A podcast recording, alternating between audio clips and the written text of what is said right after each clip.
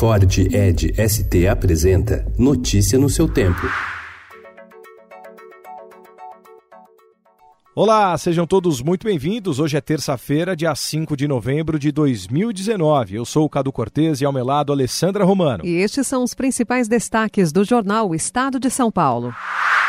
Com o setor privado liderando os investimentos e a abertura de vagas formais de trabalho no país, segundo dados oficiais, o governo vai elevar sua previsão para o crescimento da economia em 2020, atualmente em 2,17%. O novo número deve ficar abaixo de 2,5%, mas a equipe econômica está otimista com o atual cenário.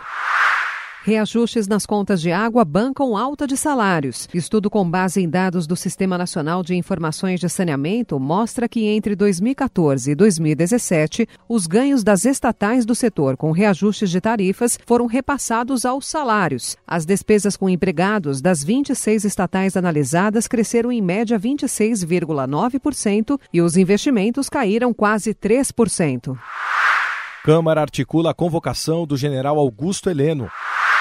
Governo não sabe quanto óleo ainda atingirá o litoral do Brasil. Segundo o ministro da Defesa, Fernando Azevedo e Silva, esse tipo de óleo não é perceptível por satélite e radar. Novo coágulo adia alta de prefeito de São Paulo, Bruno Covas. Poluição atinge níveis dramáticos na Índia.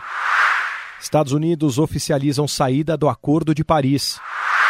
Americanos mantêm veto à carne brasileira. Tecnologia agro. Drones viram moda no campo.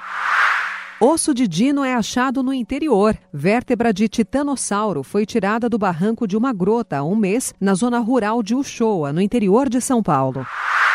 Em busca de um técnico, Corinthians vai atrás de Thiago Nunes, do Atlético Paranaense. Agora produtor. Antônio Fagundes produz musical sobre Carmen Miranda. Notícia no seu tempo. É um oferecimento de Ford Edge ST, o SUV que coloca performance na sua rotina até na hora de você se informar.